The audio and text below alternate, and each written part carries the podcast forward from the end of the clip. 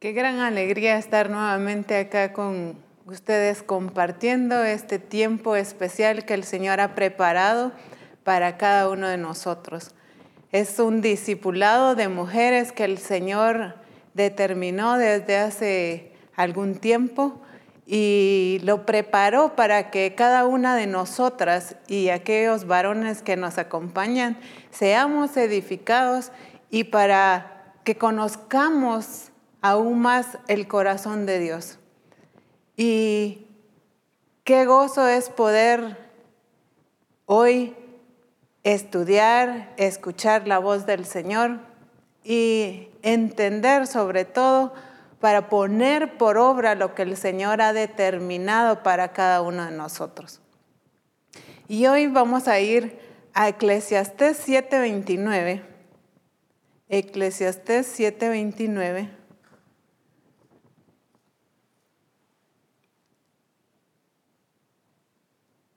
Vamos a, a leer ahí y dice, solamente he encontrado lo siguiente que Dios hizo perfecto al hombre, pero éste se ha complicado la vida.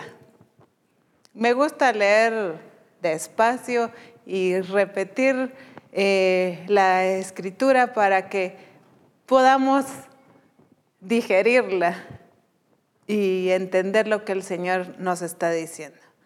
Vamos nuevamente, dice, solamente he encontrado lo siguiente, que Dios hizo perfecto al hombre, pero este se ha complicado la vida. Me encanta ver también las otras versiones, estas no las vamos a, sacar acá, pero pues si usted quiere la, la busca. En la NBI dice, pero este se ha buscado demasiadas complicaciones pero este se ha buscado demasiadas complicaciones. En la TLA dice, pero nosotros lo enredamos todo. En la NTV dice, pero cada uno, me encanta cómo lo, lo pone acá, dice, pero cada uno decidió seguir su propio camino descendente. Aquí el Señor nos marca en las escrituras y nos deja claro y dice Dios, cómo Dios hizo al hombre. Nos está diciendo que Dios hizo al hombre perfecto. Pero aquí vamos a, ver, hay un pero aquí. Dios hizo al hombre perfecto, en eso estamos claros. Pero, dice, este se ha complicado la vida. Sé que algunos cuando leyeron este versículo se rieron porque es uno de mis versículos favoritos y de los cuales pues yo platico bastante. Y entender, no solo saber, porque pues decimos, ¿quién no sabe que el Señor nos hizo perfectos y, decimos si es que nos hizo perfectos. Ahora el asunto es que realmente lo entendamos, qué conlleva, qué significa verdaderamente lo que nos está diciendo acá. Cuando nos dice Dios hizo al hombre perfecto. Sí, ¿quién no va a saber eso? O sea, el asunto es, ¿nos sentimos nosotros, te sientes una mujer perfecta? ¿Te sientes un hombre perfecto? Y no me estoy refiriendo a la perfección que el mundo nos ha enmarcado, porque esto es muy diferente. Cuando escuchamos perfección, cuando escuchamos hombre perfecto, y a veces las mujeres decimos, ¿verdad? Es que queremos al hombre perfecto. Sí, pero perfecto según nuestras propias, eh, nuestro propio criterio lo que nosotros nos hemos imaginado o hemos deseado y a eso le llamamos nosotros perfecto. Pero en el Señor no se está refiriendo a eso, Sí nos, ah, obviamente hay parámetros de los que el Señor ha determinado cuando está especificando que Dios hizo al hombre perfecto. Esto es perfecto en todo. Está hablando de una manera integral. Nos está hablando de muchos aspectos, o sea, en todos los aspectos de la vida, Él diseñó al hombre perfecto. Aquí cuando está hablando, hizo al hombre, pues obviamente nos estamos refiriendo a, hombre y mujer, ¿verdad? Me encanta en la NBI cuando dice, pero este se ha buscado demasiadas complicaciones. Yo creo que muchos acabamos a, a decir, ah, con razón. Y vamos a encontrar durante todo lo que el Señor nos esté hablando, vamos a, a encontrarnos en muchas de las situaciones de las que el Señor nos va a estar hablando. Y me refiero a que necesitamos y nos urge entender, no solo saber, como decía anteriormente, sino entender que Dios nos hizo perfectos. Ahora decimos, bueno, si nos hizo perfectos, entonces, ¿por qué? Qué se da esta situación? ¿Por qué yo estoy viviendo así? ¿Por qué eh, tal vez creemos que perfecto es que, es que mi nariz un poquito torcido, o mi nariz un poquito grande, o es que los ojos me hubieran gustado? Esa es otra cosa.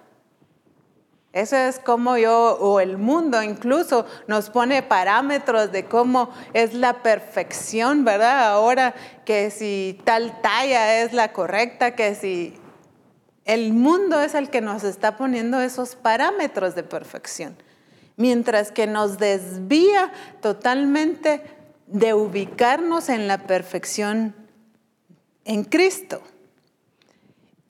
Y Colosenses 2.10 en la versión PDT, nos dice, en Cristo ustedes están completos y no necesitan nada más. Pues, pues Él es cabeza de todos los gobernantes y poderes.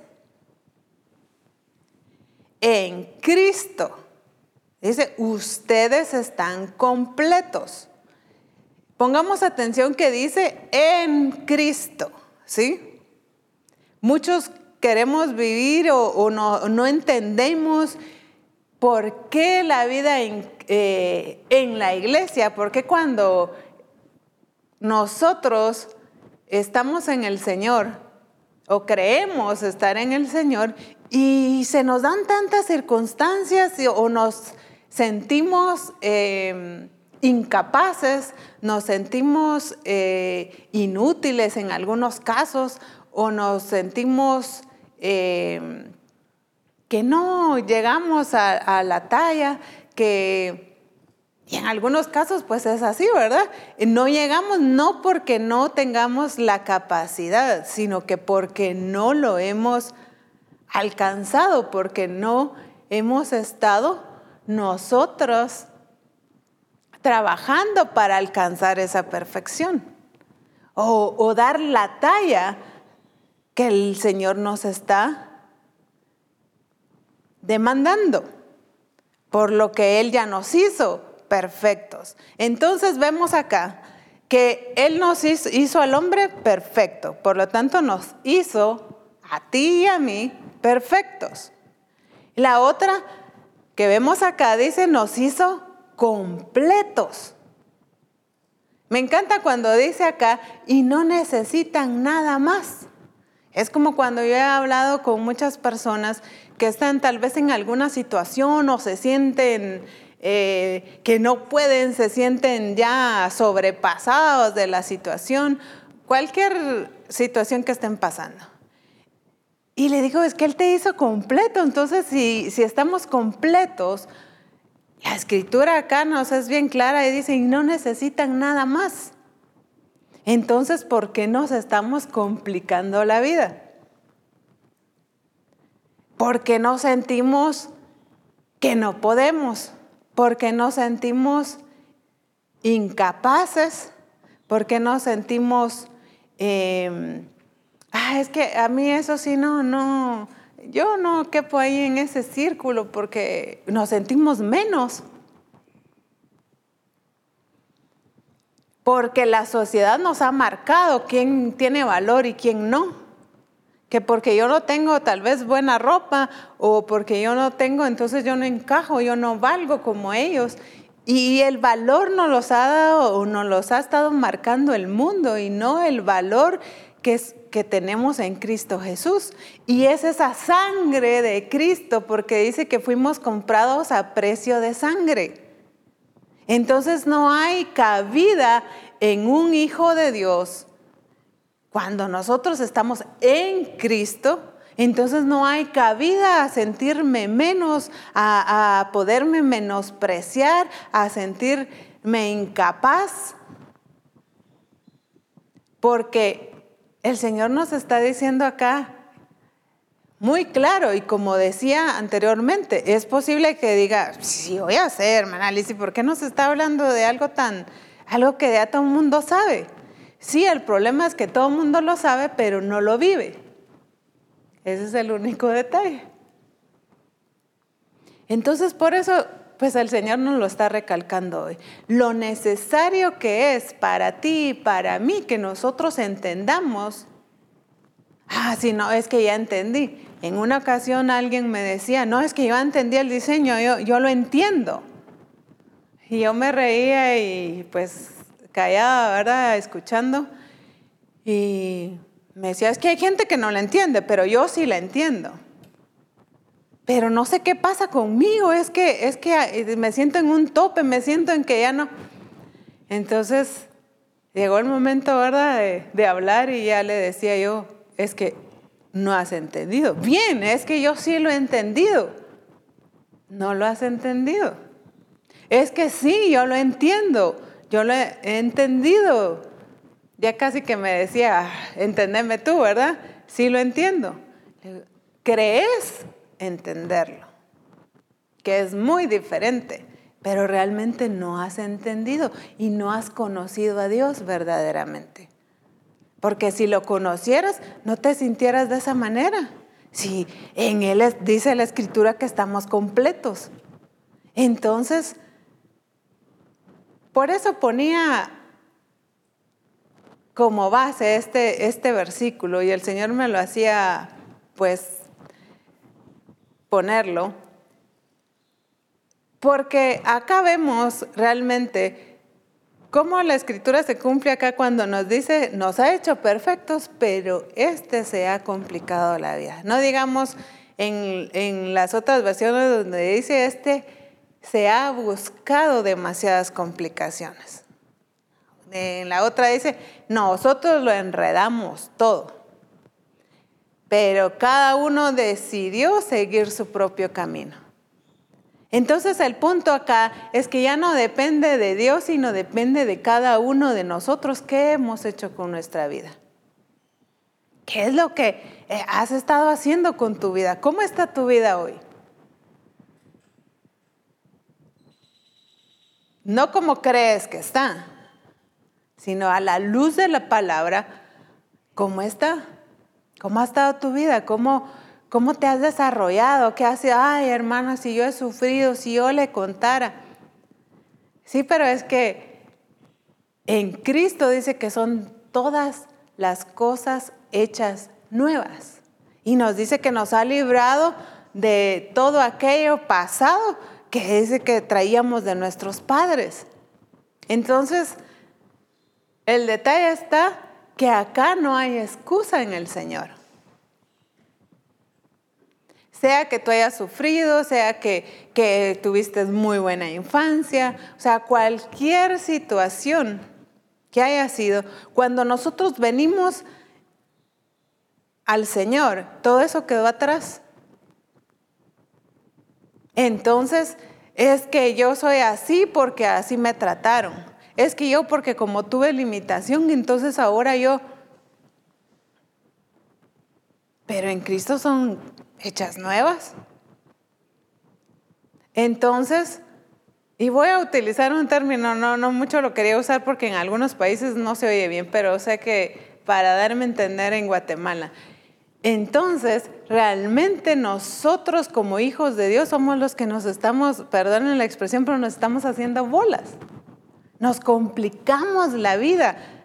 Y nos dice, por eso me encanta eh, Eclesiastés 7:29, porque nos está diciendo que, que somos nosotros los que nos estamos complicando solitos la vida. Ay, no, hermana, pero es que a mí porque me hicieron. Sí, pero tú te la estás complicando porque te pudieron haber hecho, pero tú decidiste afectarte. Tú decidiste eh, seguir eh, mal, seguir afectado, seguir en ese camino. Entonces, el Señor nos ha estado hablando tanto, eso nunca nos ha faltado que el Señor nos, nos hable. Y, y no podemos excusarnos de que nos ha faltado de que el Señor nos ha estado hablando. Y el Señor nos ha estado hablando de responsabilidad. Y el Señor nos ha hablado mucho de que seamos responsables y entendamos nuestra responsabilidad. Hemos hablado muchas veces de cuando nosotros buscamos excusas o culpables, ¿verdad? Siempre el mundo nos lleva a que busquemos culpables, porque nos lleva a un pasado, a qué nos hicieron, y entonces porque los demás tienen la culpa, que obviamente hay influencia, pero el, el asunto es qué hago a partir de, de que yo llego al Señor, de que yo conozco que ya todo eso no tiene cabida dentro del reino de Dios, que todo aquello que yo pude haber pasado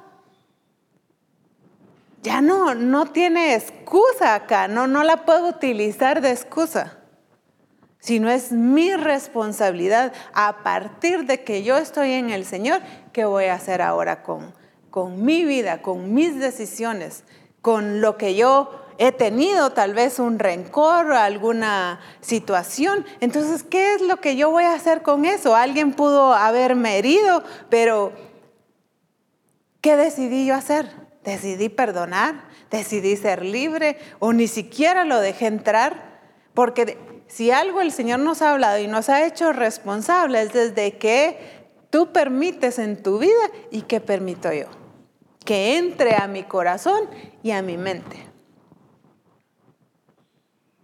Ay, no, es que es difícil porque es en Cristo.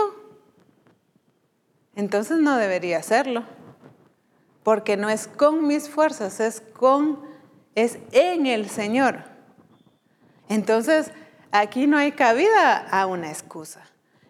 Entonces, como hablaba el, apóstol en Reforma este lunes, nos hablaba de las cuevas, ¿verdad? Y a veces utilizamos todas esas excusas o un pasado o tantas situaciones que nosotros utilizamos para excusarnos, para...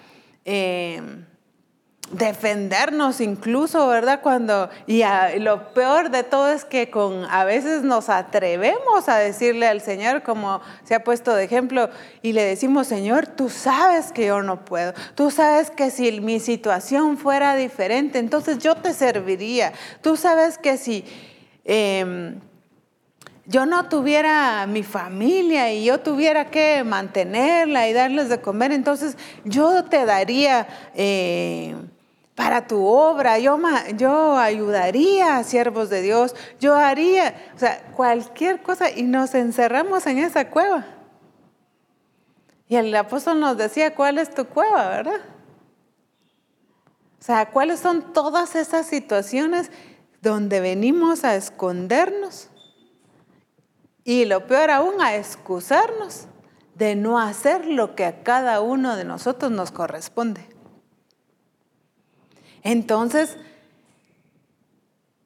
cuando nosotros encontramos excusas, somos nosotros mismos los que estamos ahí que tratando de protegernos, ¿verdad? En, según nuestra, en nuestra mente, protegernos de que, ay, sí, pobrecito, ¿verdad? Sí tiene razón, o que el pastor nos diga o el apóstol nos diga, ah, sí, sí, no tenga pena. Cuando tenga tiempo, entonces usted va a servir al Señor. Esa es otra forma que, nosotros esperamos, ¿verdad? Que la gente eh, ponemos excusas o, usamos nuestro pasado para que ahora vengan y nos comprendan, es que entiendan, o porque yo soy así y, de repente no me puedo controlar mi carácter y, soy impulsivo y, o soy enojado, eh, entonces porque pues yo así me crié. Sí, eso fue antes, pero ahora en el Señor no. No debería hacerlo. El problema es que hoy en día no hay diferencia de un hogar cristiano a un hogar del mundo. ¿Por qué? Porque aquí se escuchan pleitos. En la casa del pastor incluso también se escuchan pleitos. Aquí se escuchan mentiras, aquí también. Aquí, o sea, no hay diferencia. ¿Cuál es la diferencia entonces de, de estar en el Señor? Y de un hogar del mundo o la vida de alguien en el mundo. Y el Señor nos ha puesto una responsabilidad bien grande. En, la, en Colosenses que ya leímos 2.10, donde decía, ustedes están completos y no necesitan nada más, en la NBV en esa versión dice, ustedes al estar unidos a Él, están llenos de esa plenitud. Porque dice que Él nos ha dado esa plenitud, la plenitud misma. Y el apóstol también nos hablaba de esto en Reforma, que, le había sido dado a Cristo, Él nos la ha dado a nosotros. Qué hermoso, ¿no es cierto? Y sí, y yo he oído a gente decir, ¡Hala! Qué lindo, es que el Señor es que cada vez me enamora más y, y es que nos ha dado su plenitud y he oído a gente tan de verdad emocionada. El problema es que se ha quedado en emoción. Es que yo al decir, no, es que Cristo me ha dado toda su plenitud. Gloria a Dios por eso, y así es. Pero ¿qué estoy haciendo yo con esa plenitud? Pero es que si me ha hecho completo, y, es que, pero yo no me siento completo. Eh, pero es que yo no me siento con esa plenitud de Cristo, porque, y aunque yo dijera, ah, es que yo me siento completa, yo me siento en esa plenitud, pero ¿qué dice mi vida? ¿Qué les está dando a evidenciar a cada uno de ustedes mi forma de vivir. ¿Qué es lo que dice mi estilo de vida, mi forma de hablar, mi forma de comportarme sobre todo? Y no estoy hablando pues acá en, en, una prédica, en una conferencia, en la iglesia, qué fácil ser cristiano, ¿verdad? Pero nuestro diario vivir, ¿cómo es? ¿Será que es en plenitud? ¿Será que ahí estamos viviendo esa plenitud de Cristo? ¿Será que estamos viviendo como hijos de Dios completos? Diría alguien por ahí, esa es la pregunta del millón. Habría que preguntarle a su familia, habría que preguntarle a los más cercanos, porque hemos visto casos y yo he visto muchísimos donde ay, el hermanito tan lindo en la iglesia, es que ayuda a todo mundo, es que escucha a todo mundo, pero en la casa, Dios guarde, le tienen miedo. O aquella hermanita que ora, que solo se la pasa en oración y en y el ayuno de mujeres, todas las actividades, pero Dios guarde, los hijos le tienen un miedo y el esposo también le tiene miedo. ¿Será que eso es vivir en plenitud? Definitivamente no.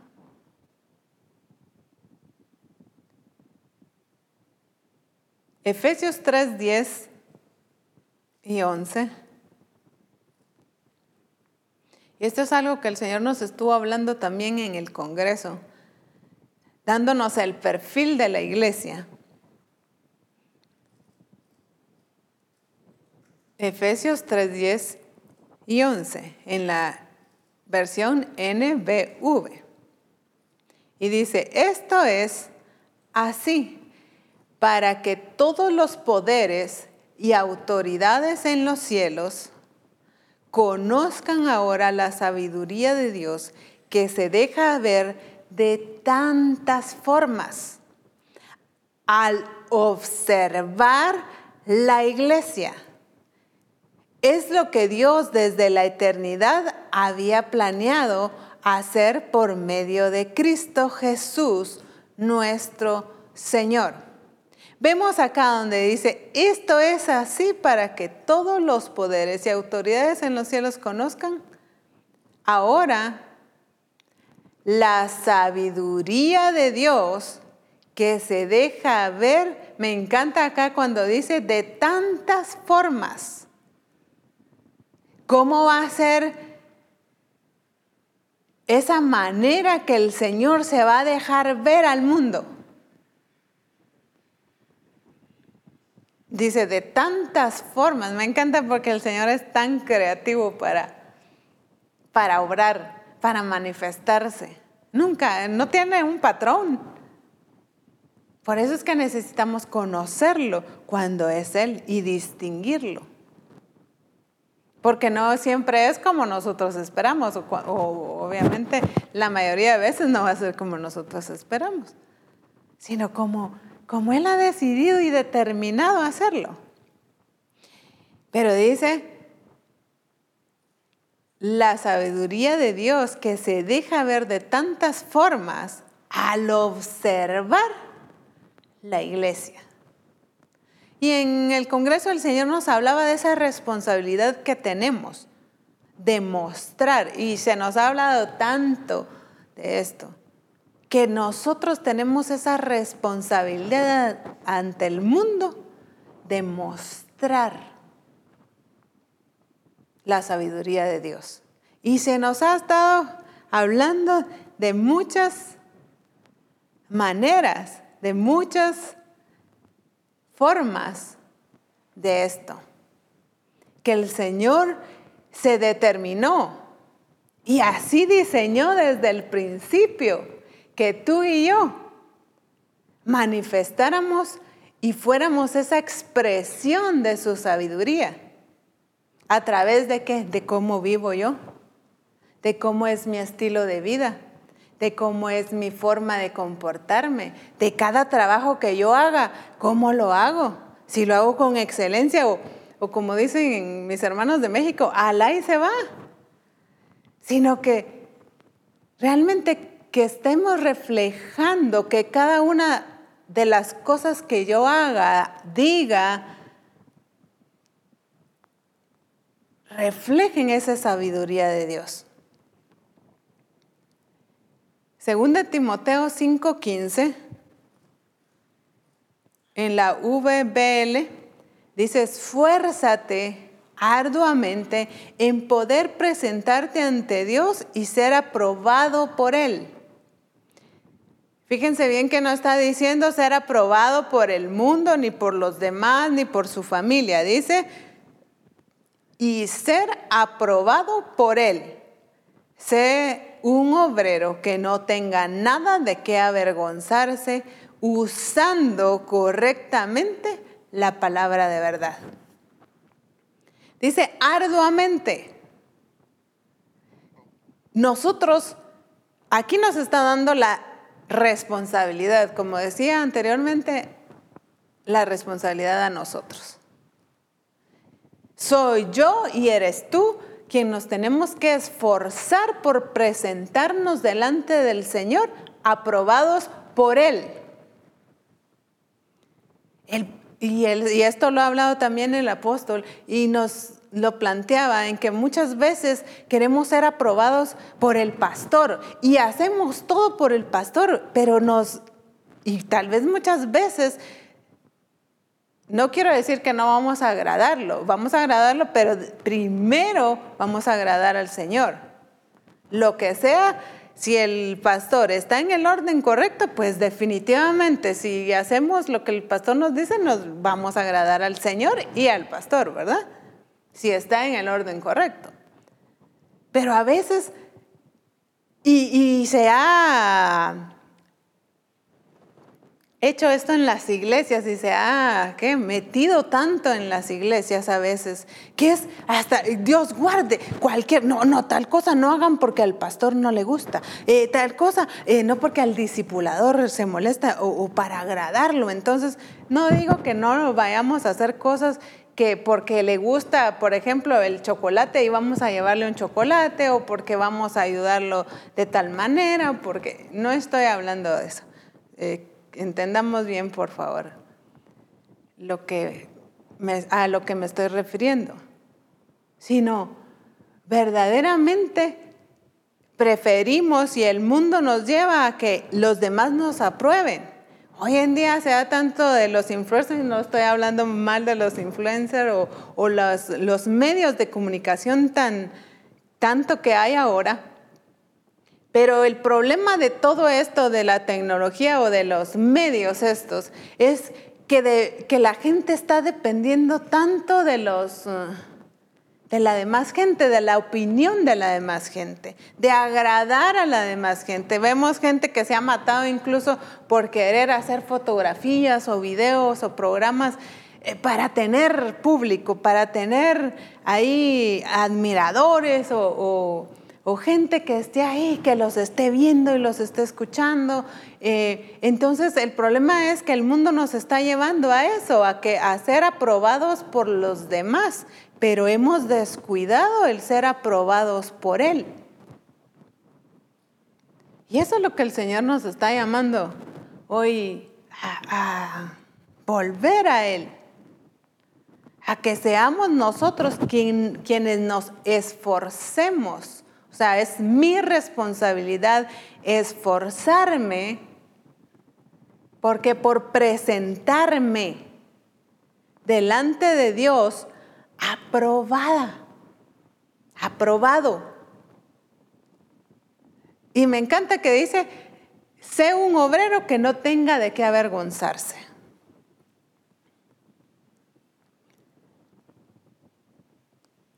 ¿Qué clase de obrero eres? ¿Será que cada vez que el Señor nos habla y, ay, esto tengo que, no digo que no tengamos nada que cambiar o que el Señor no nos corrija cosas, ¿verdad? Pero que sea algo que siempre, siempre nos dan duro, siempre me cae, siempre. Pero es que eso ya lo debía haber cambiado, es que eso ya no debería estarme afectando, es que esta situación ya no debería sobrepasarme, porque ya el Señor ya, ya me habló hace tiempo de esto. Entonces en este tiempo ya no debería estar esa misma situación. Pero sin embargo dice, como obrero que no tenga de qué avergonzarse. Pero hoy en día, si vemos nuestra vida, ¿tenemos de qué avergonzarnos? Seguramente que sí. Ay, es que yo no he hecho, es que yo no he obedecido, es que yo a veces mi carácter no, no, lo, no lo puedo controlar. Es que cualquier situación y nos avergüenza o podemos ser avergonzados por alguien más de decirle, eh, bueno, y no tú estás en la iglesia, pues, ¿por qué solo enfermo? ¿Por qué, ¿Por qué actúas de esa manera? ¿Por qué te descontrolas? ¿Y qué te enseñan en la iglesia, pues? Qué vergüenza, ¿no es cierto? Y a veces cuando uno ve situaciones de la gente o a veces que, que hacen cada situación, da hasta vergüenza ajena, ¿verdad? Es decir, qué vergüenza que digan que este sea de la misión o que sea de la iglesia. ¿Por, qué? Por la manera en que está actuando. Mientras que dice también usando correctamente la palabra de verdad. Me encanta también porque nos está diciendo usando correctamente. Y el Señor nos, nos está llamando a usar correctamente la palabra de verdad porque muchos hemos utilizado la palabra incorrectamente o a nuestra conveniencia o como nosotros creemos y la interpretamos. Entonces, definitivamente no es una manera correcta, porque no es la manera de Dios. Y usar correctamente la palabra de verdad también implica no solo venir y, como se nos ha estado hablando tanto, ¿verdad? El predicar y el que yo venga y diga, pero no la vivo. También se nos ha dicho que entonces se vuelve solo información, ya no vida. Pero es que si yo les hablo, yo les predico, mire, yo a mi gente, yo a mis eh, discípulos, yo en el grupo vengo y les enseño, pero no entienden, miren que no quieren. ¿Por qué no chequeas si lo que tú estás dando es vida o es información? ¿Estás usando correctamente la palabra de verdad? ¿O solo dando información? Solo estás contando del Señor o de lo que tú has oído del Señor, pero no de tu experiencia propia con el Señor, no de lo que tú conoces al Señor. No voy a decir yo, hermanos, es que dice que el Señor provee, ¿verdad? O la escritura dice. Y por más que yo la crea, pero si yo no he experimentado la provisión del Señor, yo no puedo venir y decirle a alguien, con seguridad, con certeza y transmitirle vida, decirle, el Señor provee. Y provee porque provee, porque yo lo he vivido, yo lo he comprobado. El Señor sana porque a mí me ha sanado. No porque, ah, es que yo he oído que sana, pues. A veces no lo decimos de esa manera y a veces lo decimos también así. Pero aunque digamos, es que la escritura dice, sí, la escritura dice, pero si yo si no es vida en mí, yo no puedo transmitir esa vida tampoco.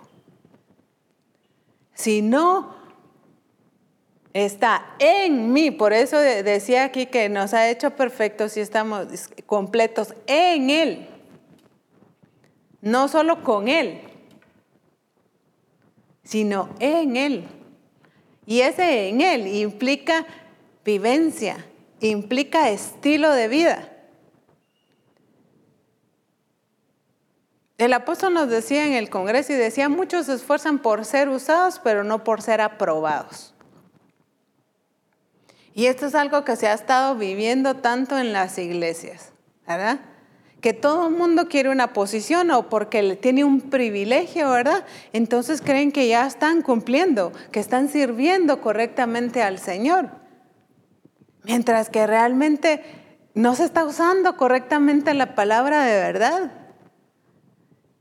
¿Por qué? Porque estamos eh, poniendo nuestros ojos en una posición, en un cargo, en un privilegio y no verdaderamente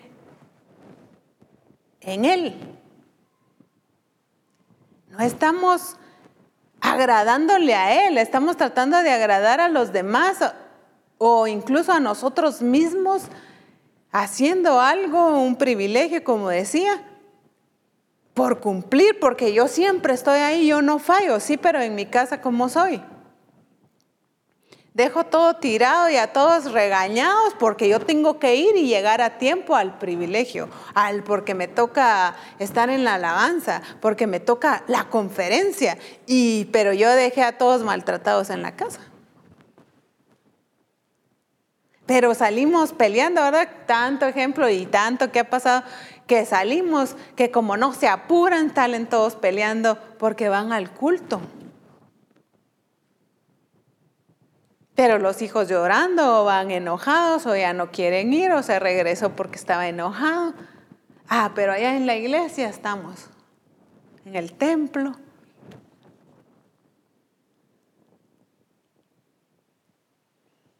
¿Estamos usando verdaderamente la palabra de verdad correctamente? ¿Qué es lo que estamos, estamos demostrando esa sabiduría de Dios verdaderamente? También se nos hablaba que cuando hablamos de, de, estar en el reino de Dios se habla de un régimen, que estamos bajo un régimen, ya no estamos bajo el régimen del enemigo, de la potestad de las tinieblas. Ahora estamos en el reino de su amado Hijo, en Cristo Jesús. Entonces, Se nos ha hablado también, y sé que lo, lo, lo sabemos, que lo entendamos es diferente, que hemos sido trasladados. El problema es que muchos no hemos entendido ese traslado. ¿Verdad? Y, y que seguimos haciendo las mismas cosas las mismas situaciones. Si yo antes mentía, sigo mintiendo. Si yo eh, era enojado antes, igual, eh, tal vez he mejorado un poquito, pero es que así soy yo. Es que eh, si no, ustedes, si no, estos no hacen caso. O sea, cualquier situación que sea. O sea, seguimos viviendo de la misma manera y lo peor que viviendo igual que el mundo. El problema es, y esto es algo que pegó muy fuerte en el Congreso, que todo el mundo lo sabemos, pero no lo habíamos entendido tan, tan así de fuerte, de esta manera, es que dices que cuando yo no tengo claro que lo que soy en Cristo, que soy hijo de Dios, porque pues el Señor nos ha hablado de que cuando venimos a Él, cuando pasamos ese proceso de salvación y hemos sido trasladados, entonces dice la escritura que Él nos da la potestad de ser hijos de Él. El asunto es que estamos viviendo como hijos y como se hablaba en reforma apostólica, como hijos necios, como hijos desobedientes. Ay, no, si yo soy hijo, ¿cómo no? Y lo peor es que todo el mundo cree que es hijo, ¿verdad?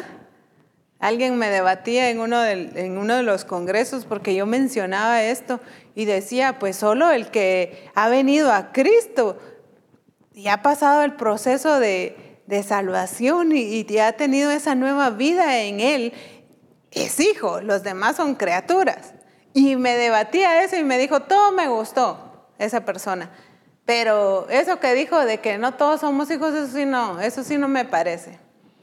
Y pues ya platicamos y todo, ¿verdad? Pero el punto es que todo el mundo cree ser hijo. Y el problema es que creemos que los del mundo que no han conocido a Dios no son hijos y nosotros que estamos en la iglesia. Claro, si yo predico, mire, si yo tengo tantos grupos a mi cargo, hermana Lizzy, ¿qué le pasa? Pero si yo estoy pastoreando una iglesia. ¿Cómo me va a venir a decir que yo no, estoy, no soy hijo de Dios?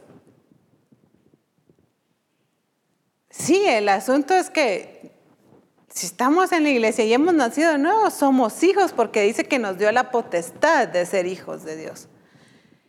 El detalle está en que si verdaderamente estamos viviendo como hijos de Dios.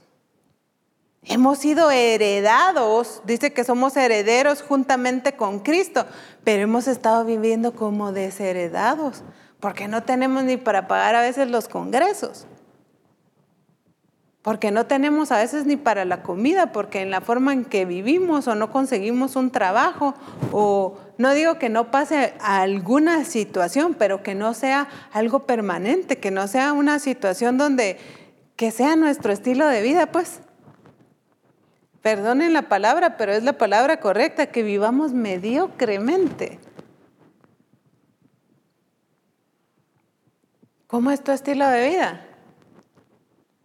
Hace poco leía eh, ahí un, algo que, que, que salió ahí en Facebook y me gustó mucho porque hablaba de la mentalidad de pobre, la mentalidad de pobreza.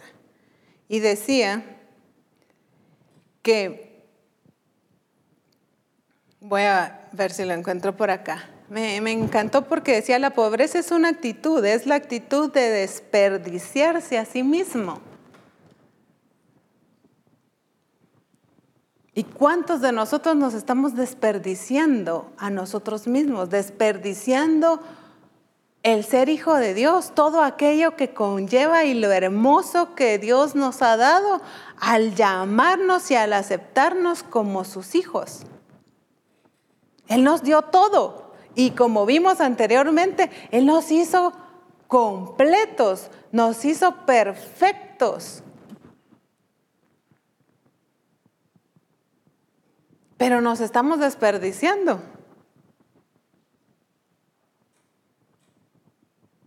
Ay, es que yo porque viera que eh, no tuve buenos estudios, entonces yo, sí, pero ¿y ahora qué has hecho? Alguien hace poco le decía yo, es alguien muy lindo que yo amo mucho, pero le decía que, bueno, antes usted no tuvo estudios, pero ahora qué? ¿Por qué no ha buscado cómo aprender a leer? ¿Cómo ha, o sea, ahí nos encerramos a veces en muchas situaciones. ¿Verdad?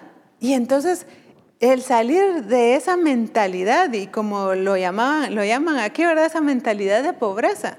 Y, decía algo muy certero, y decía, así como es tu casa, tu casa es tu reflejo. ¿Cómo tienes tu hogar?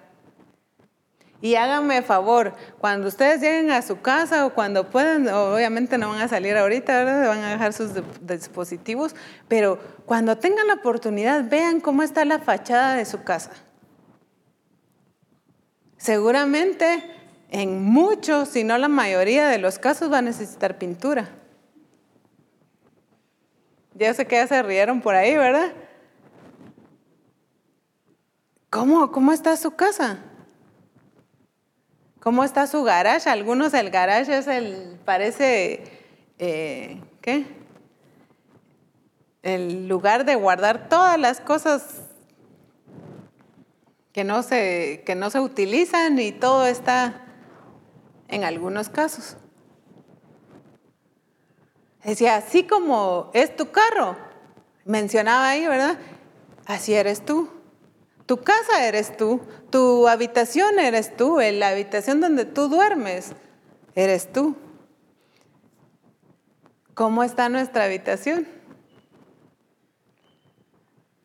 ¿Qué tipo de cama tienes? Llena de un gran hoyo que tienes que ver dónde te acomodas y a veces nos acomodamos de esa manera. Es que, es que mi cama tiene un gran hoyo y la voy a cambiar, pero ya pasaron 10 años y yo sigo ya le abrí nuevos agujeros ahí, nuevas, ¿qué? Hendiduras ahí, pero yo sigo ahí. ¿Qué refleja lo que tú tienes? ¿Cómo, cómo, cómo está tu cocina? ¿Está ordenada? ¿Está limpia? Hay cosas por todos lados, está sobrecargada. Eh, si nosotros vemos, a veces yo me río, ¿verdad? Cuando ponen una foto, tal vez están muy bonitas, maquilladas o qué sé yo, y al fondo sale aquel reguero de ropa, ¿verdad? O sale aquella cosa, aquel mueble todo lleno de un montón de cositas y, todo desordenado. Y dice que ese es el reflejo de cómo, cómo está nuestro interior. Hermana Alicia, pero eso no tiene que ver con, con con algo del Señor? Claro que sí. Porque eso no es ser hijos de Dios verdaderos. Es que, que vayas a la iglesia, que no faltes a los discipulados o que tú estés eh, a cargo de un grupo, que tú estés en la alabanza, que tú estés predicando. Eso no es solamente eso, ser hijo de Dios veíamos que Él ha determinado que la iglesia sea el reflejo, sea la expresión de la sabiduría de Dios. Se nos ha hablado también de la reina de Saba cuando visitaba al rey Salomón. Vamos a leerlo rapidito. Y dice 2 Corintios 9, 5 y 7 en la versión NBV. Dice, y exclamó delante del rey, todo cuanto oí decir de ti en mi país es verdad. Pero no lo creí, sino hasta que vine y lo vi con mis propios ojos. Tu sabiduría es mucho mayor de lo que pude imaginar. Lo que me contaron no es ni la mitad de lo que en realidad es. Qué gran privilegio tienen estos hombres de trabajar aquí y oírte hablar. Vemos acá qué es lo que la reina Saba fue a ver viendo toda la magnitud. ¿Cómo decimos magnitud? O sea, ¿qué le llamamos magnitud? Viendo todo lo inmenso. Ahí eh, tenía que ver con decoración, con limpieza, con, y vemos ahí que también habla de cómo estaban vestidos, que ahí en cómo estaban los sirvientes vestidos. Ya no digamos cómo estaba el rey, qué clase de ropa utilizaba. Ah, es que no, si la apariencia no es la que importa, hermano, es el corazón. Sí, pero eso, eh, lo de adentro se refleja también. Y cuando vemos en la escritura, cuando el Señor dice, busquen a hombres fieles y habla de características, pero dice de buen parecer, de buen porte.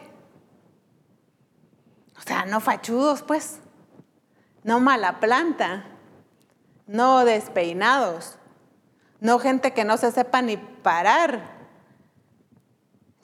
Usted ve o se imagina algún sirviente o algún vemos a los soldados de, por allá del, donde hay todavía reinos, ¿verdad? Y los vemos y que es aquella, aquel parado pero tan firme. Y nosotros así, ¿verdad? Estamos en la iglesia y no sabemos ni pararnos y predicando y aquella cosa. Ni siquiera podemos siquiera tener buen porte. Pero todo eso incluía en que la reina Saba estaba viendo cada detalle, porque eso le denotaba a ella, le daba a conocer la sabiduría del rey. Ah, pero es que, ¿qué tenía que ver cómo estaban vestidos los sirvientes o cómo se paraban? Sí, eso para nosotros, pero para ella, que no era cualquier persona, no era, vamos a decirlo así, de cualquier nivel, para ella era importante ver esos detalles. Ella, y también aparte, dice que le contestó todas las preguntas que le hizo al rey. Y aún todavía le, dio todavía mucho más explicaciones. O sea, también era en conocimiento, ¿verdad? Porque tal vez podamos tener bien limpia la casa, bien ordenado, eh, todo muy bonito, agradable, pero, ay, es que leer a veces no nos gusta. Y sí, a veces algunos no nos gusta, ¿verdad? Pero no, no.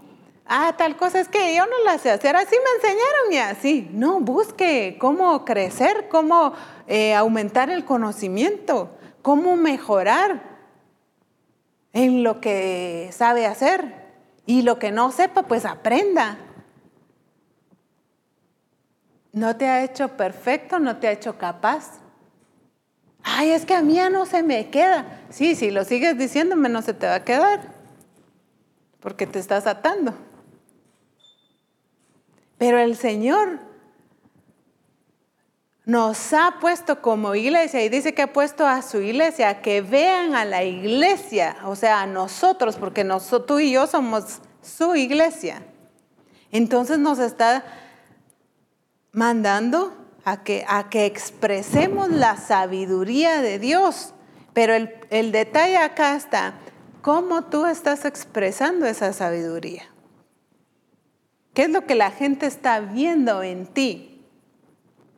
Ah, no, es que yo sí me he visto muy bien, hermana, es que yo sí salgo, sí, pero ¿cómo está tu casa? Tal vez saliste muy arreglada, pero dejaste aquella tirazón puede ser algo en una ocasión, ¿verdad? Que sí fue muy, pero, pero no como estilo de vida, pues.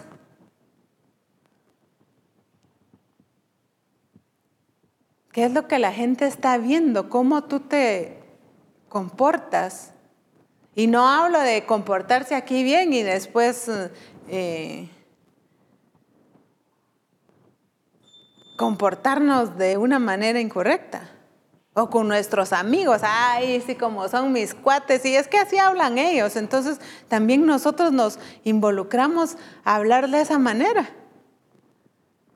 Ah, pero en la iglesia muy elocuente, muy para poder predicar, para decir, pero ya aquí en mi casa eh, me enojó mi hijo, entonces yo le jaloné el pelo.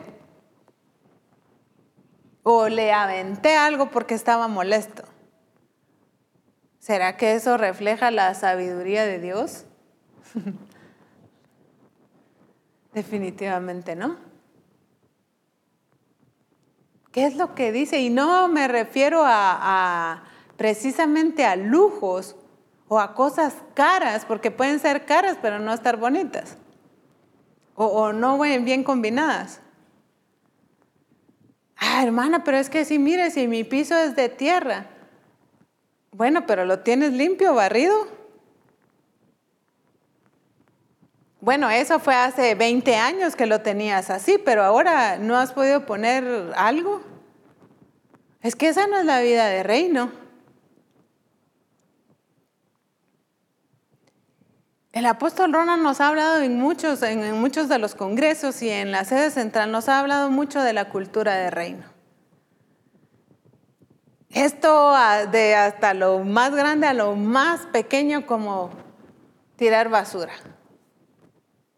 En uno de los congresos de mujeres en los que nosotros estuvimos, eh, se dio el tiempo de almuerzo y cuando terminó y era el tiempo de nuevamente seguir las conferencias, cuando vamos viendo con hermana Mari y vimos aquel basural, de verdad daba pena ajena.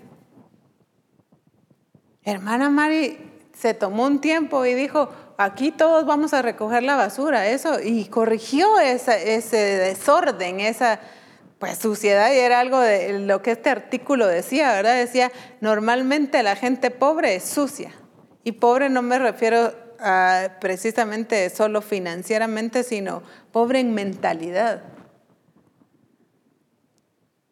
Porque toda la suciedad, todo eso atrae pobreza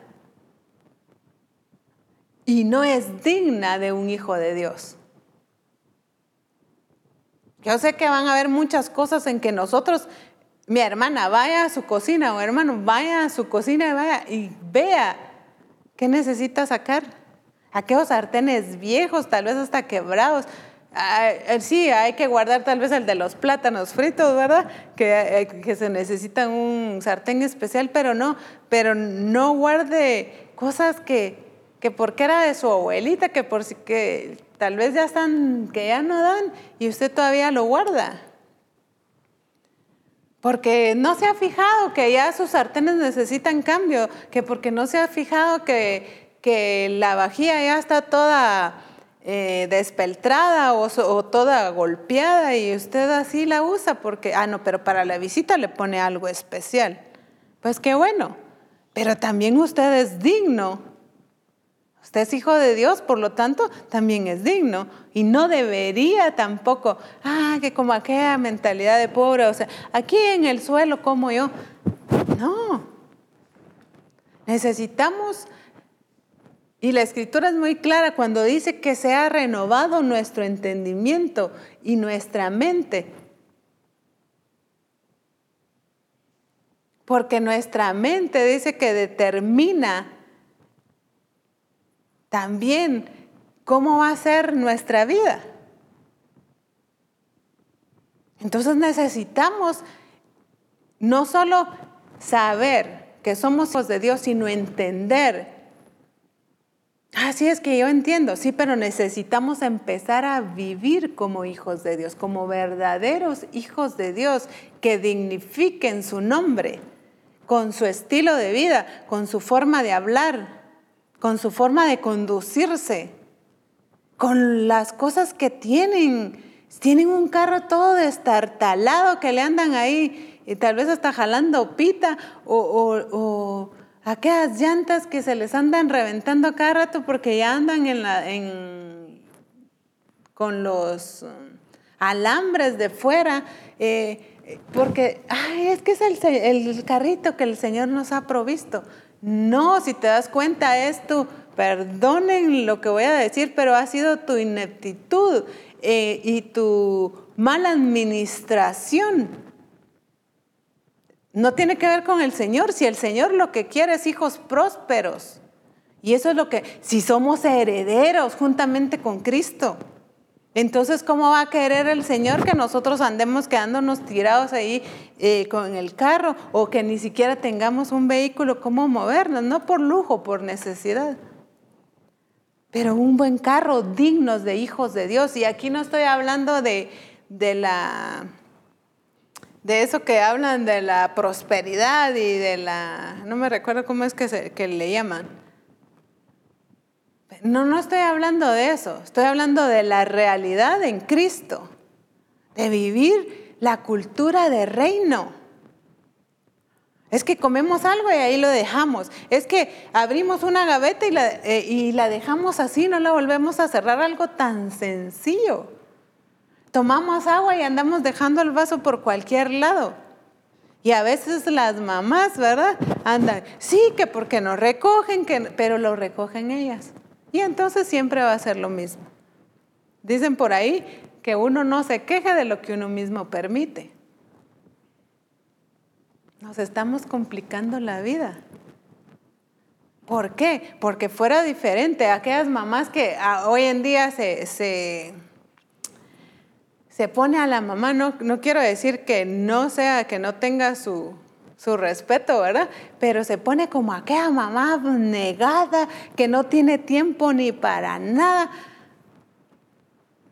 ¿Pero por qué es?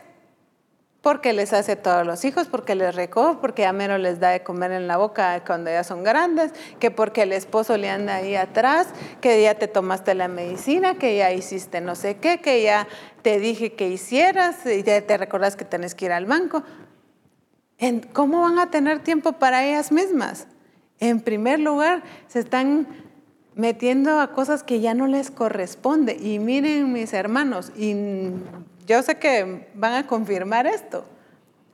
Muchas de las situaciones en las que nosotros vivimos y estamos en este momento son situaciones por las que nos hemos metido nosotros mismos en cosas que no nos corresponden. Hemos tomado muchas veces responsabilidades que ni siquiera son parte de nosotros y no nos corresponden. Sí, pero hermana, es que es mi hijo, entonces yo le tengo que enseñar a... Sí, si no le enseñó de pequeño, pues de plano le tienen que enseñar ahora, pero no que se lo haga usted. Enséñele a sus hijos a tomar sus propias decisiones, no que mamás o papás que andan decidiendo por los hijos, qué van a estudiar, ¿Qué? tal vez los hijos no quieren ni eso, que es la, la mayoría de situaciones que pasa. Decidimos por los hijos decidimos por el esposo o decidimos por la esposa. Cada quien es responsable de tomar sus propias decisiones. Y en el Señor es igual, de la misma manera. Es que tenés que buscar al Señor y ahí llevan a los hijos forzados cuando no les han enseñado y tal vez los hijos no quieren ir y esto lo hemos visto, miren infinidad de veces. Que los hijos realmente, pero es que este no quiere ir a la iglesia, no quiere entender, claro, si está viendo en usted todo lo contrario. Si está viendo en usted que no vive correctamente, que cuando le pide o necesita algo, tal vez para el colegio, no tiene. No digo que alguna vez no va a haber, porque eso es parte también que el Señor trabaja en nosotros, pero eso es algo ocasional, no, no que nunca haya. Y la otra vez lo mencionaba, ¿quién le pide dinero a sus hijos? ¿A la mamá o al papá?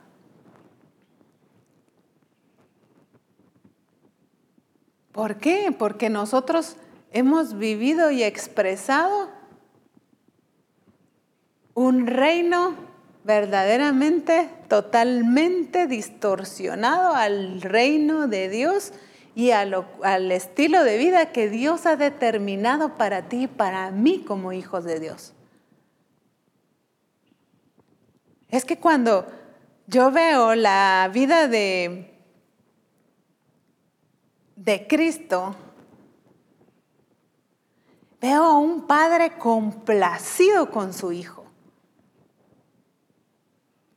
En Mateo 3:17, en la versión NBI, perdón, NVI, dice, y una voz del cielo decía, este es mi hijo amado, estoy muy complacido con él.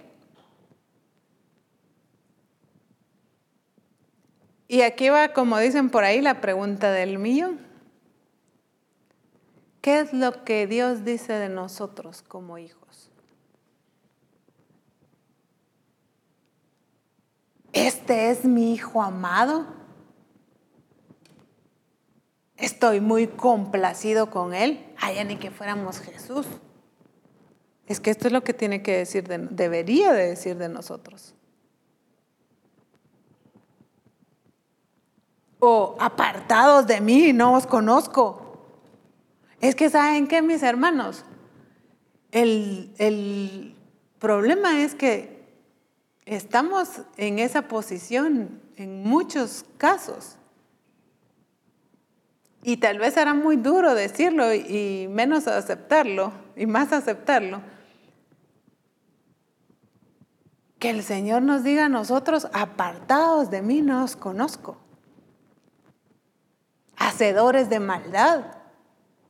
Ay, pero si yo estaba en la iglesia, pero si yo predico, pero si yo lo que el apóstol dice en reforma, yo lo vuelvo a predicar en la iglesia y le enseño a mis hermanos, a mis discípulos.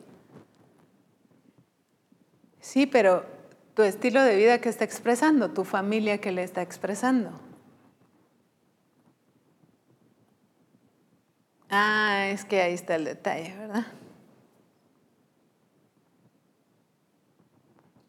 Es que el estilo de vida de Cristo fue agradar al Padre.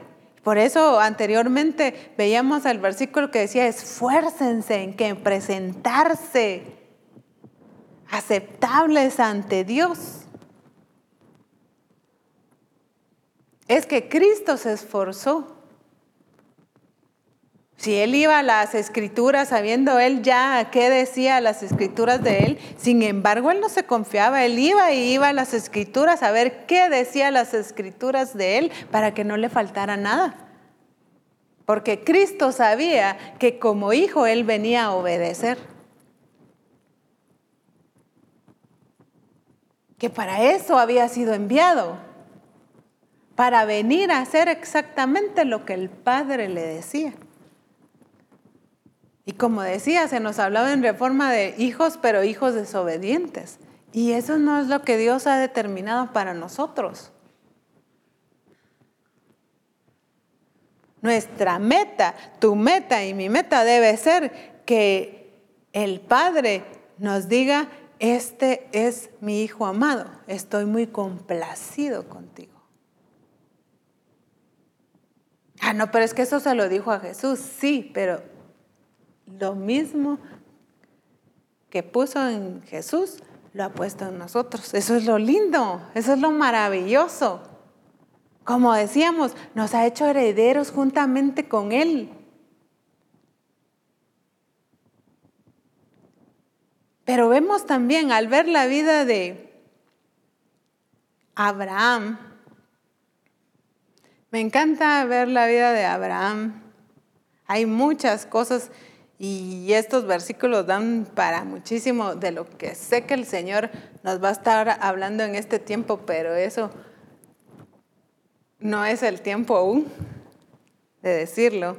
Pero vamos a, ver estos versículos, pero eh, viéndolo conforme lo que el Señor nos está hablando hoy. Y dice en Génesis 24.1 en la versión VBL. Dice, Abraham ya estaba muy avanzado en años y el Señor, miren, eh, leamos bien acá. Dice, y el Señor lo había bendecido de todas las formas posibles. Qué tremendo, ¿no es cierto? Y el Señor lo había bendecido de todas las formas posibles. ¿Quién no quiere ser bendecido como Abraham? A todo mundo. Y la escritura nos habla que él, que él fue el hombre más poderoso y más próspero de toda la tierra en ese entonces.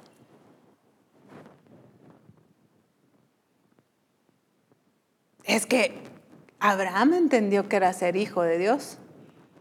Abraham entendió que era creerle a Dios. Abraham entendió que era obedecerle a Dios. Abraham entendió su posición, su identidad como hijo de Dios y tomó esa bendición y la aplicó. No solo dijo, ah, es que yo soy hijo de Dios y como decimos aquí en Guatemala, ¿verdad? Eh, nos rascamos la panza y, ya ahí está, ahí es que el Señor nos va a bendecir. Y con lo que el Señor nos dé ahí estamos bien. Ese es conformismo, esa es mediocridad. Y perdónenme hermanos, pero ¿cuántos hemos estado viviendo una vida cristiana en mediocridad? No como verdaderos hijos de Dios.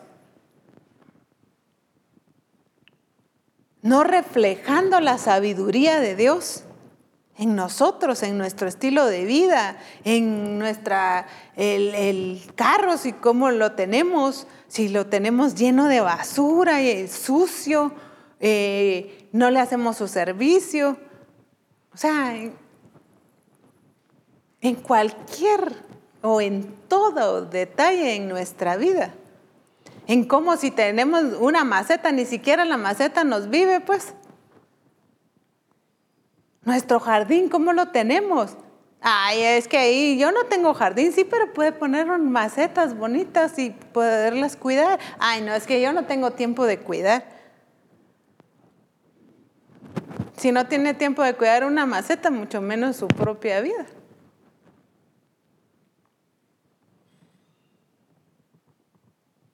Si una planta es algo que el Señor hizo, ¿y cómo aprende uno? Viendo la naturaleza, viendo cómo se desarrolla, cómo necesitan cuidado, así como nuestra alma. Que yo la pude cuidar esta semana, pero esta no. Entonces se, resintió, entonces ya hay algo que se secó, ya hay algo que tal vez eh, eh, ahora tengo que fumigarla porque la descuidé. Ahí hay mucha escuela para mí, la naturaleza y disfrutar de la naturaleza, para mí es una escuela, aprendo mucho, porque veo a Dios ahí en esa naturaleza. El cuidado constante que necesita una planta. Y cuánto más nosotros no necesitamos ese cuidado. Ah, es que yo antes oraba, viera que el Señor a mí me usaba, pero ahora qué, hoy qué. Nos estamos desperdiciando, como decía este artículo, ¿verdad? Desperdiciándonos, desperdiciando eh, lo que el Señor nos ha dado, que nos ha dado todo, pero aquellos talentos, aquellas habilidades, tal vez ni sabemos que las tenemos aquella inteligencia que el Señor nos ha dado. O tal vez a veces algunos no somos tan inteligentes, pero, pero yo digo, es, en Guatemala se utiliza el, dice, este es muy pilas. Y yo siempre he dicho, puede ser no muy inteligente, pero sí pilas. Me refiero a pilas a, a saber utilizarlo poco o tal vez no soy inteligente para hacerlo de esta manera, pero esta otra manera para mí me funciona y yo lo hago. O sea, a usar correctamente la palabra de verdad, todo lo que aquea las promesas que el Señor nos ha dado.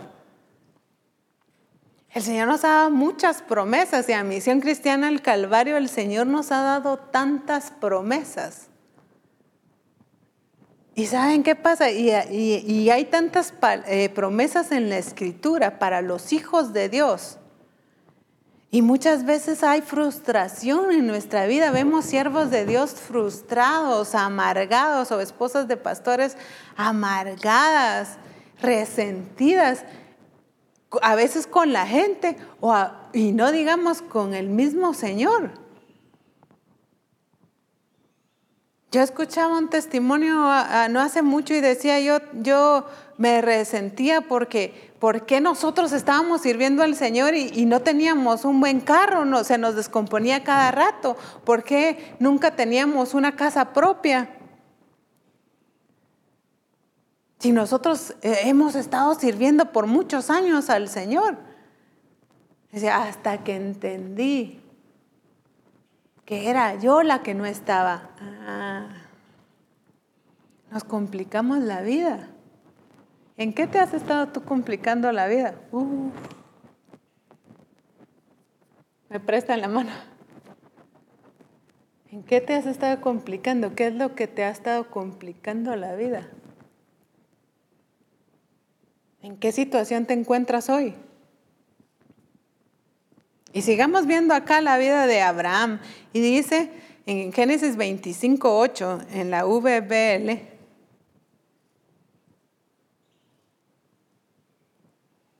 dice, cuando dio su último suspiro y murió en buena vejez.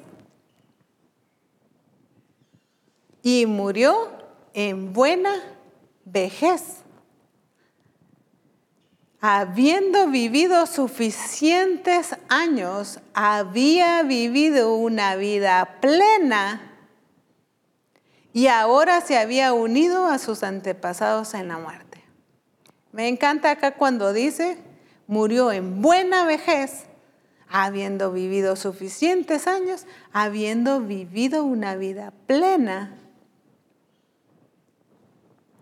Ahora, Aquí hubo muchas preguntas del millón, ¿verdad? Ahora te digo. Ah, hermana Alicia, pero yo no estoy en vejez, yo estoy todavía, estoy puro patojo, estoy puro jovencito. O, hermana Alicia, yo no, todavía no estoy en edad para que me diga vieja. Algunas no están, pero viven como, porque ya les duelen las rodillas, les duele que la espalda, que les duele que eh, se le traba la pierna, que se, hay infinidad de males. Que el estómago, que ya estamos con gastritis, que ya estamos... ¿Será que esa es no, no, es una buena vejez aquí o en su caso, pero es una buena juventud, pues. Es una buena niñez o una buena adultez, no sé cómo es la palabra correcta. O pues si ya es vejez, ¿verdad? Una buena vejez. Si has estado viviendo una buena vida en Cristo. Ah, algunos dicen, ah, no, si es que yo soy feliz. Es que, sí, pero ¿cuál es el concepto tuyo de felicidad? Para algunos es tener lujos, y cuando las obtienen, entonces ellos, según ellos, están felices. He visto yo familias donde hay problemas, hay situaciones, tal vez el esposo la ha engañado y, a los días ya están de aniversario y ponen, eh, me has hecho la mujer más feliz. ¿Qué concepto de felicidad tiene entonces?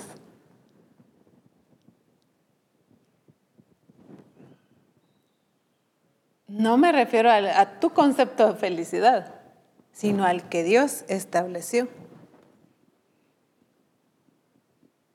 Me encanta porque dice, habiendo vivido suficientes años, había vivido una vida plena.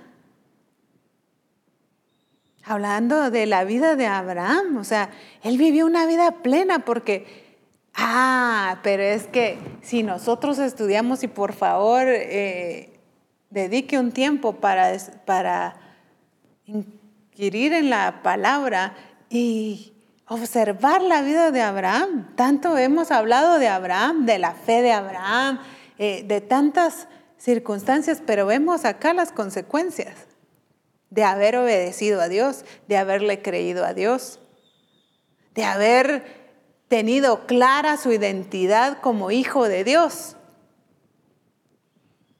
de haber sabido administrar correctamente sus finanzas, sus propiedades, todo lo que él tenía.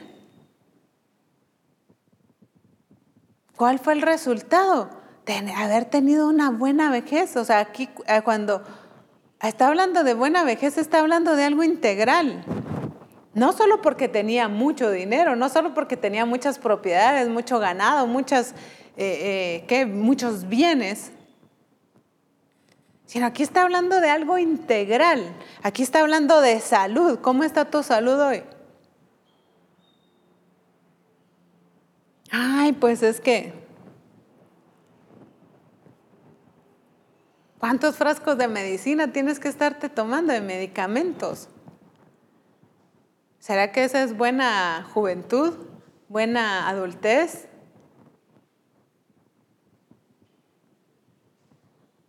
No quiere decir que porque alguien se enferma, ah, este está mal, este, este no, no se cree hijo de Dios, que vamos a empezar a decir. Tampoco, ¿verdad? Pero si es una condición que siempre nos mantenemos de esa manera, pues definitivamente hay algo que no estamos haciendo correctamente. Dice que nos dio su misma su autoridad, porque dice que la misma, el mismo poder que actúa en Cristo, que actúa en Cristo Jesús al resucitarlo, ese mismo poder es el que opera en nosotros. Y nos dice la escritura también que Él nos da autoridad al ser hijos de Dios. No da la autoridad al que no es hijo, solo al que es hijo. Y, yo lo explicaría al que vive como hijo de Dios. ¿verdad? Definitivamente a eso se está refiriendo. Como hijos de Dios nos ha dado autoridad, nos ha dado ese poder Imagínense, mi hermano dice, el mismo poder que actuó en Cristo Jesús al resucitarlo, ese mismo poder, ese es el que actúa en ti y en mí. Y entonces, ¿por qué no puedo decirle a la enfermedad que ha estado afectando mi cuerpo, decirle, enfermedad, con la autoridad que Dios me ha dado, te vas hoy en el nombre de Jesús? Sino que nos acomodamos y como bueno, es que esta enfermedad dicen que no se quita, sí, pero entonces Dios, el poder de Dios, ¿en dónde queda? Es que esta situación de las finanzas ya no se terminó. Bueno, entonces toma autoridad, empieza a actuar, empieza a chequear qué es lo que estás administrando eh, de una mala manera y empieza a corregirla. Ah, es que, es que no he dado mi diezmo, es que a veces no me alcanza, pues con razón. O sea, nos estamos haciendo bolas, como decía, en nuestra vida cristiana. Nos hemos estado complicando la vida cuando, y nos cuesta entender cuando el Señor dice que, que su carga es ligera. ¿Cómo va a ser ligera si, si toda la situación que se viene, mire que Le vuelvo a repetir, mucha de la situación en la que usted está viviendo es por cosas que se ha metido usted solito, por meterse en lo que no le corresponde. yo he tenido muchos que han venido conmigo a decirme, mira, ya no aguanto la situación en mi casa o con mi familia o en mi trabajo, eh, ya no, ya no doy. Ella, bueno, ¿y por qué te comprometiste tú a esto entonces o al otro? Si a ti no te corresponde. Ah, sí es cierto, ¿verdad? No te corresponden muchas cosas. Entonces enséñale a cada uno a ser responsable de sus propias acciones, de sus propias decisiones. No te cargues tú con lo que no te corresponde. Y es que a veces sufrimos por, por un hermano, una hermana que, que, está viviendo de tal manera, que su esposo le hace no sé qué, pero si así quiere ella, así se, ella lo permite, entonces ¿qué podemos hacer nosotros? Sí, obviamente vamos a aconsejarlas y a llevarlas a la verdad, pero nos quitamos la vida a veces con gente que, perdonen, pero con gente necia o que está en su necedad, que quiere vivir como le da la gana y nosotros sufriendo. A una hermana le decía hermana, ¿acaso su hijo le va a pagar su hígado después cuando usted está enferma de tanta cólera, de tanto enojo que le da a su hijo? Déjelo. Sí, pero es que mire, hermana, es que, es que dice que le va a pasar o le van a poner eh, tal situación. Déjelo, si él mismo se lo ha buscado. O sea, no quiere decir que no los vamos a ayudar cuando nosotros podemos, ¿verdad? En el orden correcto, me refiero. Es que, eh, no, mire hermana, muchos me han venido a decir, es que mire, es que mi hijo o mi hermano o mi hija es irresponsable, no se hace cargo. Sí, pero es que si usted le ha cubierto siempre, no quiere decir que en situaciones podamos ayudar a nuestros hijos, a nuestro hermano, a algún familiar. O sea, entendamos correctamente. Pero estamos a veces que le quitamos la carga, la responsabilidad a alguien más y después nos quejamos que no son responsables. Nos complicamos la vida nosotros solitos. Dios es muy claro en las escrituras cuando nos dice, Dios hizo al hombre perfecto. Nos hizo completos. Dice, no necesitamos nada más. Entonces, ¿por qué se da tanta situación? Si nos damos cuenta, en la familia las situaciones, ¿por qué se dan? Porque alguien no cumplió con su responsabilidad. Qué diferente fuera la vida y es la vida cuando cada quien cumple con su responsabilidad. Empecemos por cumplirla nosotros y llevemos a, enseñémosle a nuestros hijos, a los que están alrededor, a que la cumplan ellos también. Porque no, no hay un respeto, porque se meten en las decisiones, en, en, ¿quién te está llamando? ¿Quién te llamó? Si le hubieran querido hablar con usted, le hubieran llamado a usted. ¿Por qué tienen que estarle? ¿A dónde vas a ir? ¿Y, qué, con quién estabas? ¿O, ¿O por qué hiciste eso? ¿Por qué le diste, por qué ayudaste a tal persona? ¿Por qué? Queremos tener dominio, queremos tener control de las demás personas. Y después vienen situaciones y somos las sufridas y somos las malagradecidas, ¿verdad? Pero a veces ni nos han pedido ayuda y queremos que nos agradezcan, si ni nos lo pidieron, nosotros solitos nos metimos, pues.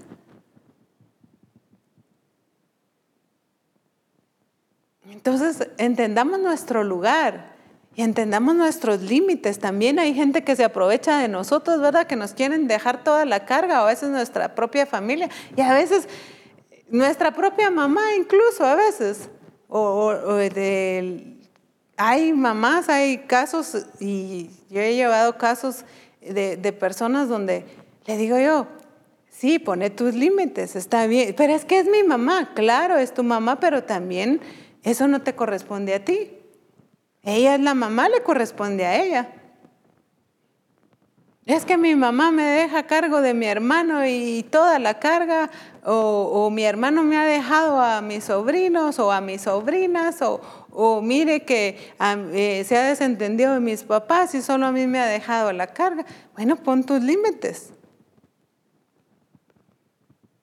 Es que el ser hijo de Dios también nos, nos da la autoridad y la sabiduría de saber hasta dónde, cuál es mi límite. Si yo lo he permitido, entonces o me aguanto o pongo un límite. Pero algo tengo que hacer, porque yo he visto a muchos ser sobrepasados por las circunstancias donde ya no dan, se están ahogando por no poner límites complicándose la vida, todo por, vuelvo a decirlo, por tomar atribuciones que no les corresponden. Entonces, esta es parte de la vida en Cristo. Pero ¿qué tiene que ver eso si, si es que nosotros tenemos que orar? Sí, tengo que orar, pero también actuar, pero también poner límites. También saber lo que a mí me corresponde y lo que no me corresponde. Nos hemos metido a veces salidos por andar, perdonen la expresión, pero por andar abriendo la boca en cosas que no nos, en dar opiniones donde no tenemos que darla. Queremos opinar, queremos hacer, queremos decir, queremos tener el control de todas las cosas. Y, y después nos preguntamos por qué nos está yendo mal, por qué se me vienen todas las cosas. Y todavía nos atrevemos a decir, es que como ahora estoy buscando al Señor, se me han venido tantas circunstancias. No, hombre, son las mismas que tú mismo te has buscado. Pero cuando vemos la vida de Abraham, vemos que vivió, dice, una buena vejez y, había vivido una vida plena. No está hablando de ese tiempo ya de, en su vejez, está hablando de una vida plena. ¿Has estado viviendo una vida plena?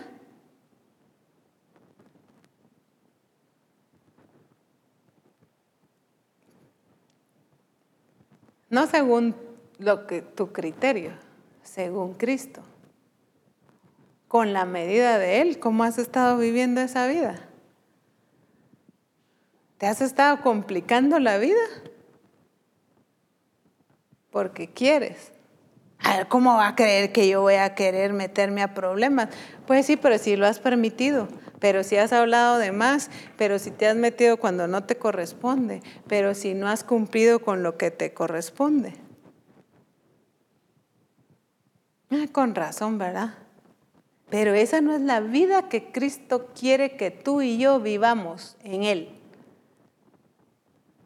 Eh, ve y, estudia y vea la palabra y ve la vida de Abraham no digamos la de Cristo, ¿verdad? ¿Cómo fue el tiempo que Él estuvo? La vivió plena. Él vino a servir, vino a lo que fue enviado, a obedecer, a poner por obra. No se vino a complicar la vida es que mire que están diciendo y la gente va a pensar porque están diciendo que por Belcebú yo hablo y si yo soy hijo de Dios. Él no, él no le dio cabida a sus emociones. No quiero, y ya hablamos, ¿verdad? Que no es que estemos diciendo que son malas las emociones, pero sí las que no están bajo el gobierno del Espíritu Santo. No, no, tener las emociones en orden Jesús no vino a, descontrolarse emocionalmente y decir, es que están hablando de mí y hacerse la víctima, ¿verdad? Pobrecito, yo miren, si yo vine a servir, si yo soy el Hijo de Dios y hablando de mí, miren cómo sufro. ¿No? No se hizo bola, no se complicó la vida Jesús en ponerle atención a aquellos que estaban hablando mentira de él. Fue perseguido, fue de todo. ¿Y qué? No se complicó, tampoco dejó de servir, decir, yo si es así ya no sirvo. No, él vino y cumplió con lo que le correspondía, sin complicarse la vida. Y eso es lo que el Señor te está diciendo hoy, no te compliques la vida. Arregla lo que haya que arreglar, pon los límites que haya que poner, cumple con lo que no has cumplido, con tu responsabilidad. Ah, es que a mí siempre me regañan, claro, si nunca haces lo que te corresponde, claro, si, si no obedeces, claro, si, si eres irresponsable, claro, si siempre llegas tarde al, al, al servicio, por ejemplo, y te toca servir o te toca estar en la alabanza y te subes a media es que ya no me dejaron, no me quieren dejar servir. No, es que tú no estás correcto. Corrígete, ordénate, suelta lo que hay que soltar y goza de las maravillas que Dios tiene para ti y para mí como hijos de Dios. Y en Génesis 25:11 dice, y sucedió después de muerto Abraham que Dios bendijo a Isaac su hijo y habitó Isaac junto al pozo del viviente que me ve. Me encanta también acá cómo la escritura nos muestra que Abraham no solo fue la vida de Abraham, no solo fue que él vivió pleno, sino vemos también en Génesis 18, 19, en la NBV, dice, estoy seguro de que enseñará a sus descendientes a obedecerme. De modo que cuando Él muera, ellos continúen practicando la justicia y la honestidad. Yo por mi parte cumpliré a Abraham todo lo que le he prometido. Qué hermosura, ¿verdad? La seguridad que el padre tenía acá en Abraham, esa seguridad que él tenía de que Abraham iba a enseñarle, porque dice, estoy seguro de que enseñará a sus descendientes. En otras versiones dice a sus hijos y a su familia. Otra dice a sus hijos y, y sus conocidos. Que enseñará a sus descendientes a obedecerme. Y que continúen, dice, practicando la justicia y la honestidad.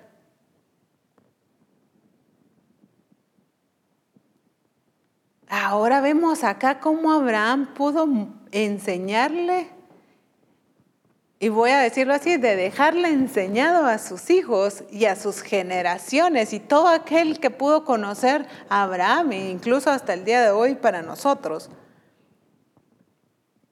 El enseñarle obediencia. Porque no solo porque Abraham se sentó y le dijo, mira hijo, ven, eh, llamó a Isaac y le dijo, ven hijo, te quiero enseñar, tienes que ser obediente al Señor. No, se lo mostró.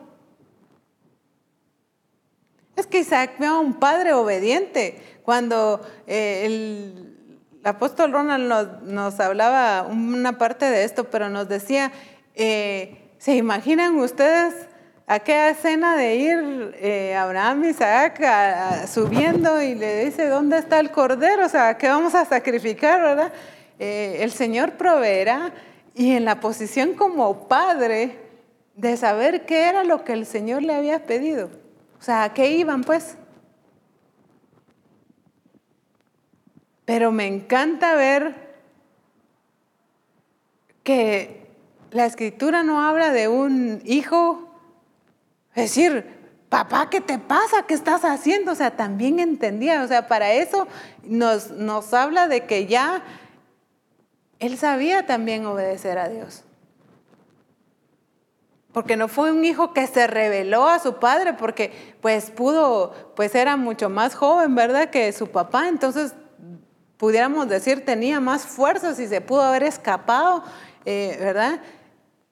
Y decirle que estás loco, ¿qué te pasa? O sea, y no, el Señor, no soy la promesa del Señor, pues, para tu vida. Entonces, ¿qué te está pasando? No.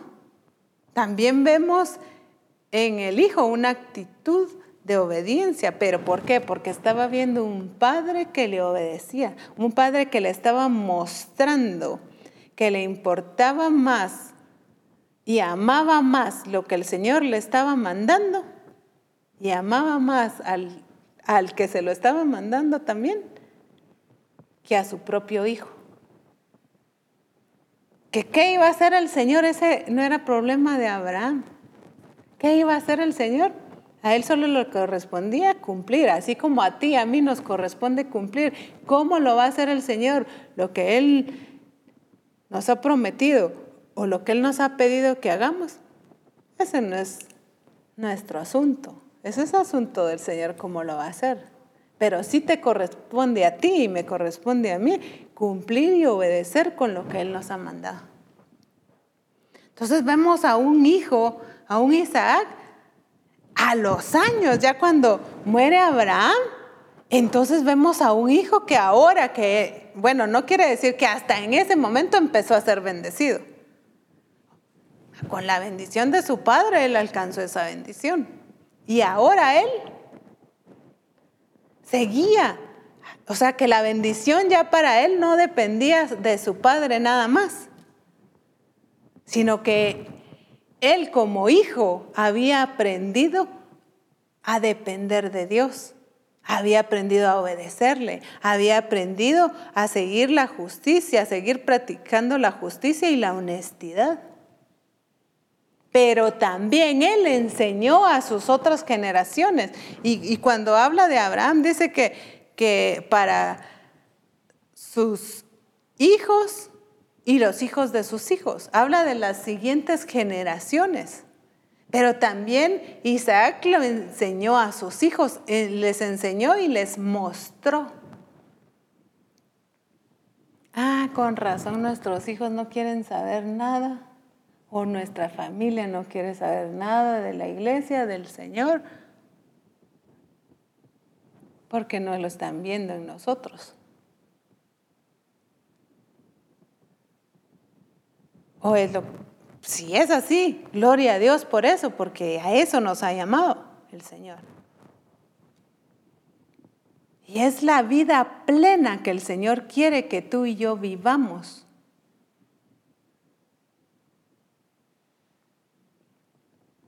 El problema es que cuando no tenemos clara nuestra identidad como hijos entonces no podemos vivir como verdaderamente hijos de Dios, como lo que Él ha determinado. Y definitivamente hemos vivido una vida, toda una vida, complicándonos la vida.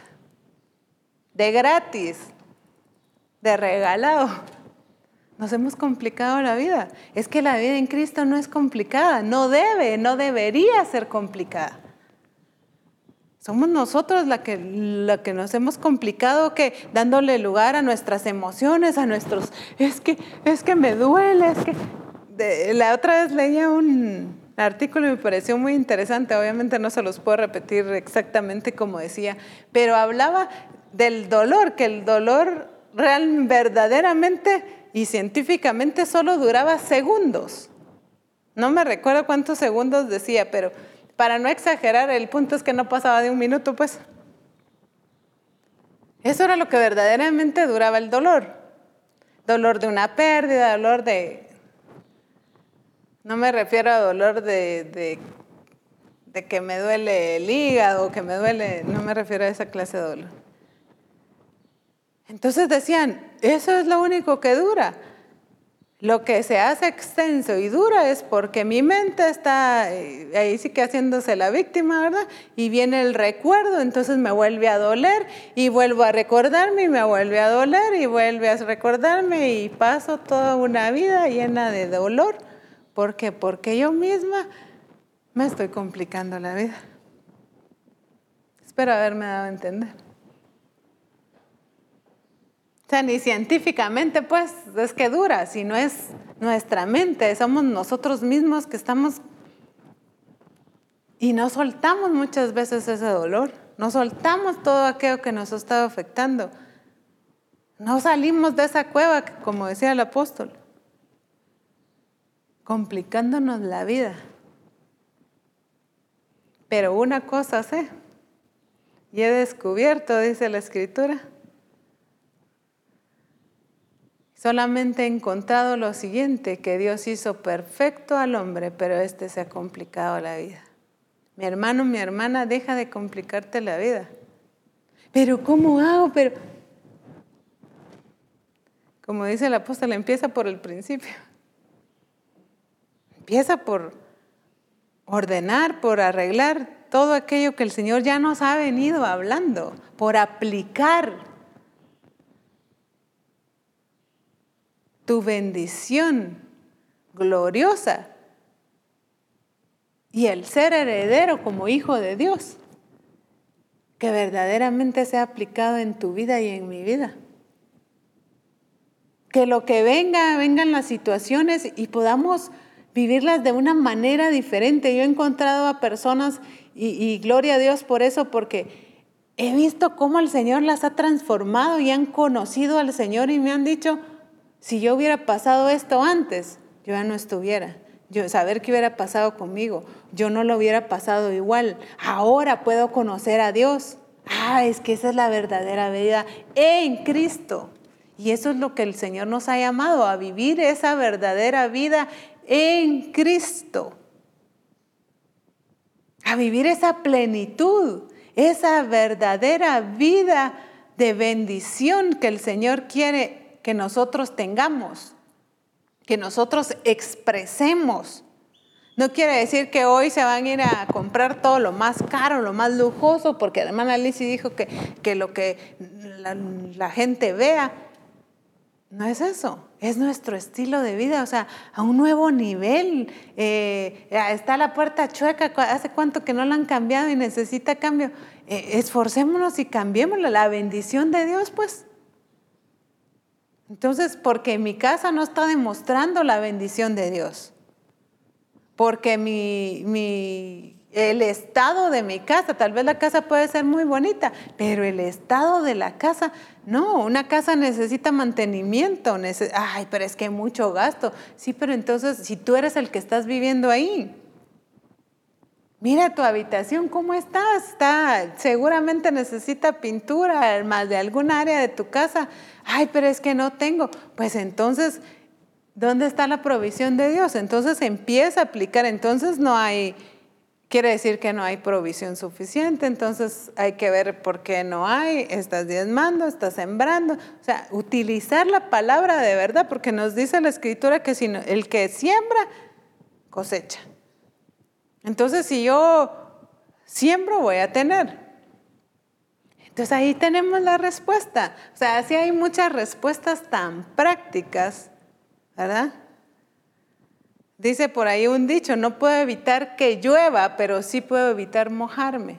Es algo sencillo, pero nos, nos hemos complicado. Y el Señor hoy nos está diciendo, no te compliques más. Ve las cosas como hay que verlas y, y daremos gloria a Dios, viviendo una vida plena y digna de hijos de Dios. Una vida y lo que nosotros seamos, tengamos nuestra casa, nuestro carro, todo lo que tengamos, incluso el estado de nuestro teléfono, si está limpio, si está sucio, si está quebrado, como sea, lo, lo que sea que nosotros tengamos exprese la sabiduría de Dios, que la gente pueda ver en nosotros esa sabiduría de Dios. Así como la reina Saba fue a ver la sabiduría del rey a través de todo lo que pudo observar. Y ahí hay demasiado de qué hablar. Pero todo lo que ella pudo observar le reveló a ella la sabiduría del rey. Así nosotros tenemos que expresar la sabiduría, cuanto más de nuestro rey glorioso, de nuestro Padre celestial, quien ha determinado una vida gloriosa, una vida plena, que vivamos en salud, que todo eh, integral, que sea una vida digna de un hijo de Dios. Y oro porque Dios te dé la sabiduría y te lleve a encontrar aquello que ha estado siendo tu cueva, aquello que ha estado siendo tu estorbo, aquello que ha estado siendo tu excusa para no vivir una vida plena o no te has dado cuenta. Pero hoy abres tus ojos delante del Señor para vivir la vida gloriosa como hijo de Dios, como un verdadero hijo de Dios. Dios te bendiga.